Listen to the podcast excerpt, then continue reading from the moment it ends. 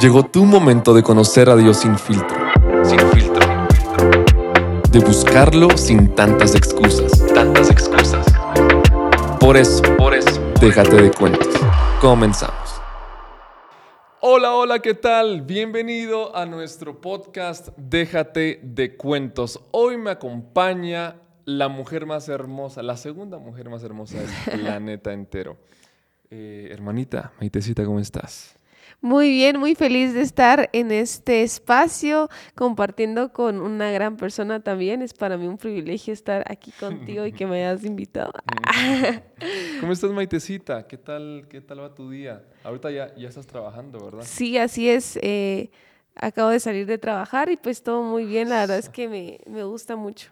Mm, qué bueno, qué bueno. Voy a poner en, silencio mi teléfono, si no, ahí está. Bueno, eh, hoy el, el tema creo que va muy, muy relacionado a la juventud, ya que tú estás trabajando con adolescentes.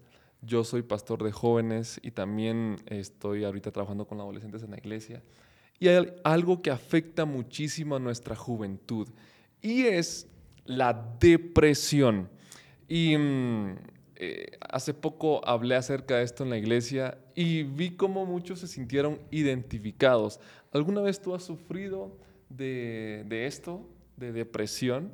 Yo creo que más de alguna vez nosotros hemos dicho, ah, es que estoy depre. O sea, es una frase que se ha vuelto muy común en, la juventud, que es como un día día gris, donde empieza a llover, donde no tienes nada que hacer y, y empiezas a sobrepensar las cosas, es como te agarra la depre. Entonces creo que todos hemos tenido ese nivel de depresión, tal vez como, pero no todos han llegado a un nivel de depresión muy eh, como profundo, digamos, o la verdad de depresión, porque uno lo dice como palabra, pero también hay que tener cuidado con eso, porque uno lo empieza a declarar y se vuelve realidad. Fíjate que algo que estaba escuchando yo, lo escuché en una predica, pero también de una psicóloga, es que no puedes estar depre una tarde y al otro día estar feliz. O sea, si decís que un día estás deprimido y al otro día ya está todo bien, o sea, realmente no estabas deprimido. Exacto. Em, la depresión es cuando ya algo, alguien está sufriendo tristeza, profunda tristeza, angustia por más de siete días.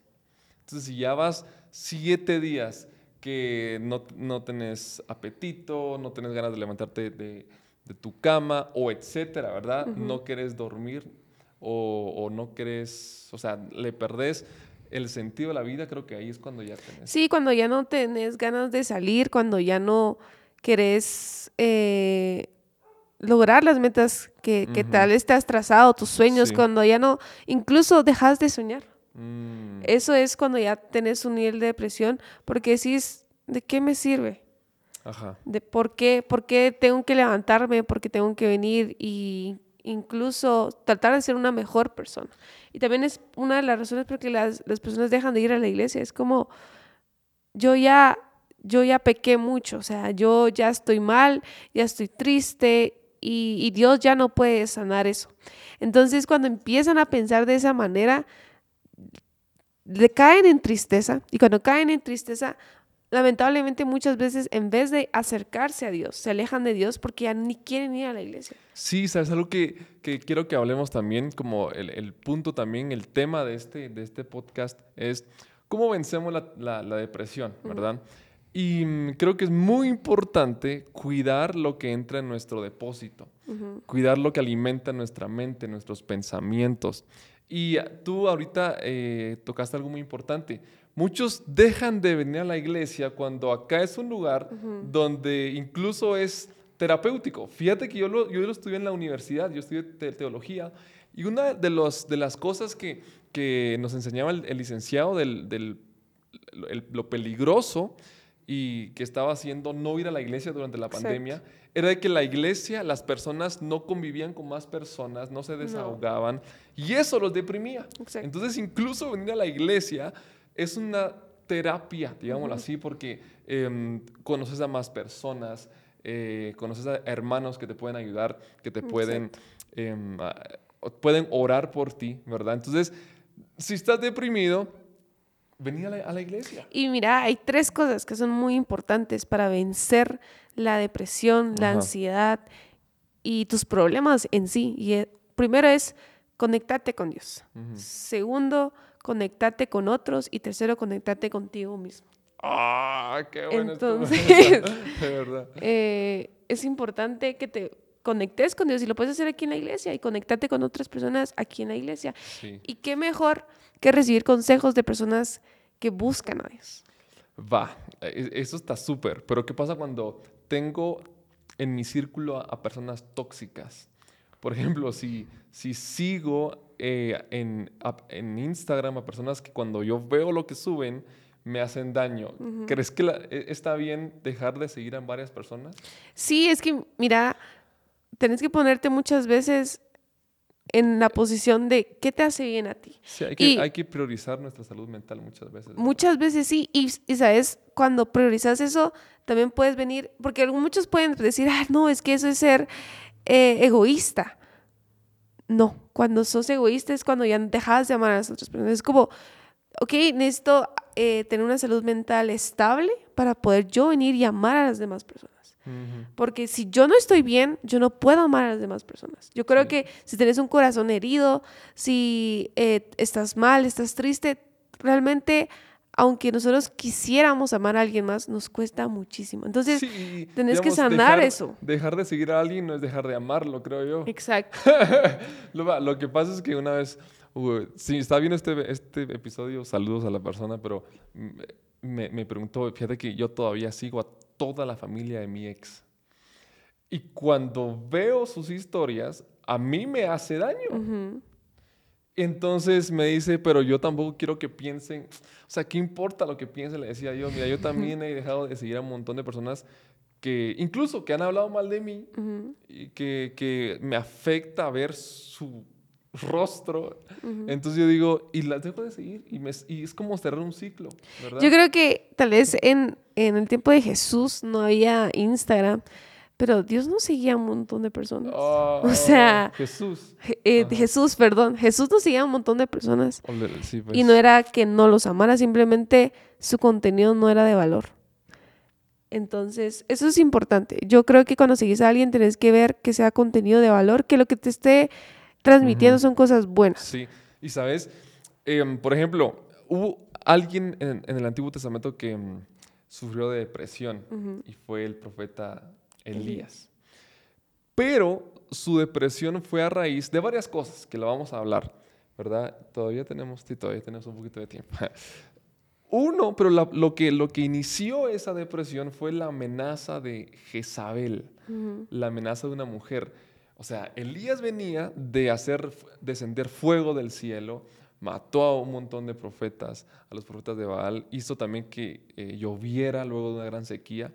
Y, unas, y las palabras de una mujer eh, hicieron que él cambiara su perspectiva y dijo, ya, ya no quiero vivir, ¿verdad? Y Ya, sabes, ya, ya pierdo la esperanza de todo. quiero decir algo. Ujú. Ahorita está de moda poner eh, mensajes en Instagram de anónimos. O sea, Ah, está de moda eso. Y, y yo ayer leí algo que por un momento lo iba a recompartir, o, o recompartir, no compartir, no sé. ajá, sí, sí. compartir, repostear era lo que Ajá. quería decir, perdón, compartir. Eh, pero ya no lo hice, pero me encantó lo que decía y que ella decía, contaba su historia, ¿va? de que a ella la habían dañado en una vez que le escribieron en Anónimos y, y esa, eso la deprimió, Sí, claro. eh, destrozó su identidad y tantas cosas, eso la bajó. Su autoestima se fue al suelo y porque le dijeron cosas bien feas. Y ella decía, si tú sentís que tenés la capacidad y tenés eh, la identidad correcta y sabes quién sos, dale, o sea, si no te importa lo que, no te afecta lo que los demás digan, hazlo, pero realmente eso es algo que está dañando mucho a la juventud, porque realmente ahí están dando también lugar a personas que no te aman y empiezan a tirarte un montón de palabras y las personas que hacen se ponen mal. Sí, y, caen y- deprimidas. y, aunque quizás nosotros, por ejemplo, yo no he hecho eso de Anonymous, ¿va? que, Ujú. que me escriban, pero gente ha creado eh, perfiles falsos para hablar mal de mí. Pero hay algo que nosotros tenemos que saber y es que nosotros no somos seres almáticos. Los cristianos no vivimos por sentimientos, vivimos por fe, Ujú. por lo que creemos, por lo que somos Exacto. realmente. Y muchos nos dejamos llevar por lo que sentimos en ese momento Ujú. Porque hay personas que van a intentar derribar nuestra identidad. Y cuando nosotros perdemos, porque Jezabel lo que hizo fue, te voy a matar, Elías, y, voy a hacer todo lo posible por matarte, por cortarte la cabeza. Y solamente escuchar eso hizo que, él se deprimiera. Va, otra cosa que hizo... Pero es que, también le damos poder a esas palabras. Mm, sí, también. O sea, si nosotros decimos, eh, esas son mentiras, pues, no, no le damos el poder. Y imagínate si le diéramos el poder de las palabras que Dios ha dicho a nosotros, ¿dónde estaríamos? Sí, me digas, muy bueno. Ok, siguiente, siguiente punto. Algo que hizo em, el profeta Elías es que no descansó por mucho tiempo. Dice que caminó por cientos de kilómetros. Y entonces cuando, eh, o sea, lo que el ángel, llegó un ángel y le dijo, ok, dormí, descansa. Y luego el ángel le preparó comida. Come panito y agüita pura, ¿verdad? Esa es otra cosa que afecta mucho. Hace eh, el, año pasado yo pasé por un momento de depresión, pero sí era depresión porque eh, pasaron como unas dos semanas y yo de verdad me sentía muy mal y hasta cerré mi Instagram y toda la cosa, hice mi show y quité mi, mi, foto de WhatsApp. No, no creo que no llegué a ese extremo, o no sé, no me recuerdo.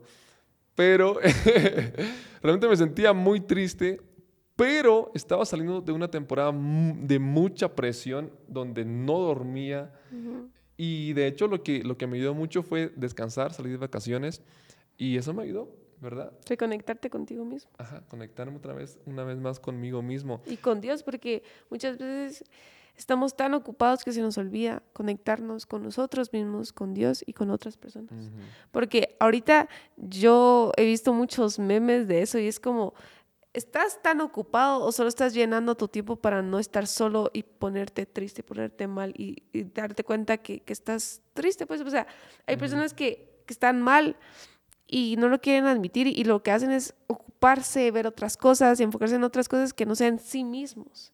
Porque cuando se miran a ellos se ponen mal, se ponen tristes y realmente así no es la vida. O sea, uno tiene que disfrutar cada momento. Algo que escuchaba y me encantaba es que no tienes que venir y esperar, ala, dentro de dos semanas voy a salir de vacaciones y voy a descansar. O sea, no, que tu vida sea, que la disfrutes tanto que ni, ni, ni sintas eso de, ala, ya necesito vacaciones, sino que mm. realmente puedas descansar, puedas trabajar, puedas buscar a Dios, buscarte a ti mismo, encontrarte con Dios, tantas cosas sin esa necesidad de caer, porque cuando haces eso, caes en lo mismo que caíste tú, en la depresión, porque ya no tenías tiempo. Sí, y sabes algo que, que, que a mí me cuesta mucho, es admitirlo. ¿Verdad? O sea, a todos. Nos, nos, cuesta admitir que estamos pasando por un, por un proceso de, de ansiedad, de depresión o, yo qué sé, ¿verdad? Entonces hay que admitirlo. Va, otro ejemplo, Jesús. Jesús tal vez no, no pasó por eso de la depresión, pero sí de profunda angustia, de estrés. Dice que él llegó a sudar sangre, él estaba profundamente triste, pero hizo una vez más lo que estamos hablando le dio una voz a sus pensamientos. Y algo que, yo me he dado cuenta y es que cuando le cuento mis problemas a alguien más, yo digo, ah, o sea, no es tan grave como parece, porque en mi mente el problema no tiene una solución, pero cuando se lo cuento a alguien más, o sea, me doy cuenta que es algo muy bueno, ¿verdad? Como, no sé si es una palabra, pero vocificarlo, ¿verdad? Darle una voz al pensamiento. Pero también dice que eh, se fue con, con, dos amigos o tres amigos, ¿verdad? Con Pedro, con Santiago. Entonces, busquemos amigos que, como decía antes, nos acerquen a Dios y que no nos alejen de Él. O sea, si, el, si tus cuates son así como, bueno, vayamos por unas chelitas, ¿verdad? O sea, no, para, para amigos así, ¿para qué tener enemigos? Y es que, pues? ¿sabes? En la Biblia dice que tenemos de confesar nuestros pecados unos con nosotros. Y, y, dice, después, para que reciban sanidad. Exacto. O sea, es una herramienta de sanidad eso de contarle las, las cosas a, un amigo. A las personas correctas. Claro, eso. Porque hasta me ha pasado que me desahogo y después, ah, es una chismosa o es un chismoso, entonces tampoco va. Exacto, es como te das cuenta de, ay, abrí mi boca con alguien y eso no va. Pero sí. buscar la persona correcta Y, y saber algo. Cuando sabes que es una persona correcta, saber que tal vez con un líder de tu iglesia, tu pastor o tu mamá incluso, o no sé, con alguien que tú sepas que te va a venir y amar, no te va a condenar ni, ni nada de eso, sino que va a venir y va a decir, bueno, vamos a ayudarte. Claro. Porque eso es lo importante. Eh, donde hay corrección hay esperanza.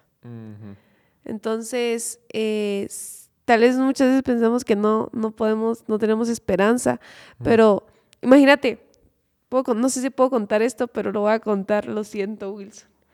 Wilson creo que llegó a tener un momento que no tenía esperanza que una abuelita que tenía acá se fuera. O sea, él sentía que ya no, ya no había Por un año lo tuve en mi mano. Exacto. Pero él vino y, habló con mi papá y mi papá le dijo, mira, porque mi, hermano fue al dermatólogo y todo eso, y le quería como que decir a mi papá, ah, no estoy acá, pero al final sí le dijo. Y mi papá así como, ah, la gran. Pero mira, y que te viene lo de tu, lo de tu manita. manita. Entonces él vino y tal vez vino y corrigió algo de, ti, o sea, Dios corrigió algo de ti, que no mintieras a mi papá, y ahí te dio esperanza para algo más. Sí, y de hecho, eh, y hablando de, eso que fui al dermatólogo, eh, últimamente he invertido mucho en, también en mi salud, ¿verdad? Fui al, quiropráctico, fui ahí al dermatólogo, he estado viendo al, al gimnasio, tenemos que ir al gimnasio, eh, al gimnasio, tenemos que ir más seguido. este, entonces, todas esas cosas, no solo para porque he estado mal, sino que para prevenir. Y muchas veces esperamos hasta el último momento para invertir en, nuestra, en nuestro bienestar. Cuando podemos, por ejemplo, estoy tomando bastantes vitaminas, por ejemplo. Va, pero algo que quería decir eh, con lo corregir o eh, correcciones es, es, sinónimo que hay esperanza. Todavía es como, muchas veces no queremos corregir nuestra vida. Y por eso mm. sentimos que ya no hay esperanza. Pero sí, continúa con lo que estabas diciendo. Eso me olvidó. es que a mí también se me iba a olvidar yo. Sí. No, pero, pero. Va, pero ponete, o sea, tú estás corrigiendo el hecho de comer mal, ser una persona sedentaria, eh, no cuidar tu piel. O sea, esos son errores. No, y son cosas que, que también nos pueden deprimir. O sea, yo fui al dermatólogo también y también eso, eso me ayudó con mi piel, ¿verdad? Y eso te dio esperanza, me dio esperanza, de ser más guapo. y digamos, también ver ciertos, ciertas mejoras en mi cuerpo, eso da esperanza. Sí. Eso me, me... Y de hecho, eh, el, el, gimnasio o hacer cualquier otro deporte llena de energía a una persona. Exacto. ¿Verdad? Realmente hacer ejercicio te ayuda en tantas áreas de tu vida y yo quiero decir algo, cuando están deprimidos o cuando están tristes, se va a llorar. Mm, sí, claro. O sea, viví tu proceso. Sí, y antes, ah, puedes seguir, pero la Biblia dice, bienaventurados los que lloran porque serán consolados. Exacto. Y si no lloras, ¿cómo vas a recibir consolación? Exacto. Y cuando te alejas del Espíritu Santo, Él ya no te puede consolar. Mm.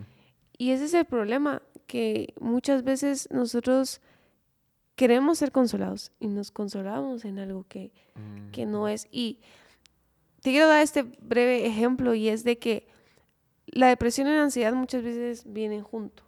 O sea, es mm. algo que, que viene junto. Sí, pues. Y últimamente los jóvenes eh, buscan saciar sus ansiedades con fumar, con tomar, con incluso comer un montón, con grasas saturadas. Pero yo estaba leyendo de que eso nada más hace que tengamos más ansiedad.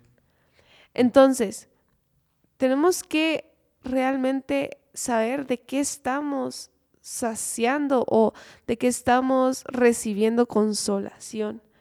Incluso el azúcar también. O sea, muchas personas dicen, no, estoy triste, voy a comer un, bote de helado. Pues no sé si lo han hecho. pero, no, no es Exacto, y eso no te va a ayudar. Pero yo, he escuchado que el chocolate te mejora el ánimo. Sí, pero el 70% de cacao o más, o sea, sea bajo en azúcar. Ah. Sí, exacto. Entonces, eh, tenés que saber de qué estás recibiendo consolación. Y tenés que recibir consolación del el Espíritu Santo. Porque el Espíritu Santo te llena de gozo, de amor, de fe, de esperanza, de dominio propio para hacer las cosas de la mejor manera. Así que ahí donde estás, yo sé que tú puedes ser lleno del Espíritu Santo y pedirle al Señor eso. Señor, lléname de ti. Yo sé que el Señor está dispuesto para llenarte a ti de gozo. ¿Y qué más quieres decir? No, solamente siento muy, muy fuerte en mi corazón que podemos orar en este momento por aquellos que están sufriendo, ¿verdad? Eh, tristeza, ansiedad y, depresión. Sí, y saber de que Dios está ahí con ustedes y yo sé que hay buenas personas alrededor de ustedes que las pueden ayudar, los pueden ayudar. Amén. Así que eh, queremos orar por ti, de verdad. En este momento puedes tal vez aislarte o si vas en el carro solamente pues eh, creer de que Dios está, está ahí contigo. Entonces, oremos, ¿sí? Eh, empezas tú y después termino yo. Gracias, Padre, por la oportunidad que nos das de compartir en, en este medio. Te pido, Padre Celestial, que tú llenes a la persona que está oyendo este podcast de ti. Llénale de, de tu gracia, de tu favor, de tu amor. Dale esperanza, Señor, de que esta persona sepa que tiene un propósito en la vida que tal vez van a venir gigantes, pero tú estás con esta persona y tú vas a pelear las batallas y va a salir más que victorioso, más que victoriosa, Padre. En ti dejamos nuestras vidas. Sabemos de que tus planes son de bien y no de mal. Sabemos de que tu voluntad es buena, perfecta y agradable para nosotros y que para los que te amamos todas las cosas nos ayudan para bien. No importa el proceso que estemos pasando, que sea difícil, sabemos de que esto solo será un testimonio de que tú sigues haciendo milagros, de que tú sigues haciendo proezas, Padre. En el nombre de Jesús, Señor, venimos ante ti para pedirte misericordia, que tú con tu Santo Espíritu llegues a donde está cada persona en este lugar y que los llenes de tu amor, de tu paz, Señor, que tu paz sea la que gobierne sus pensamientos. Hoy, Señor, te pedimos que podamos todos aprender a descansar en ti, a descansar en tus promesas, a descansar, Señor, e incluso llegar a, a, la cama sin ningún sentimiento de culpabilidad, sin ningún sentimiento de, de tristeza y que podamos tener un buen sueño, Padre, una buena noche. Hoy bendigo a todos los que están escuchando este podcast y creo en el nombre de Jesús que todos van a salir de, ese lugar de tristeza, de desesperación, de depresión y que pronto veremos la victoria. En el nombre de Jesús, amén y amén. Amén. Amén. Recordá que la voluntad de Dios es de que tú seas feliz y pues que disfrutes de la vida. Amén. Gracias por ver este podcast. Si estás viendo en YouTube, suscríbete. Que Dios te bendiga.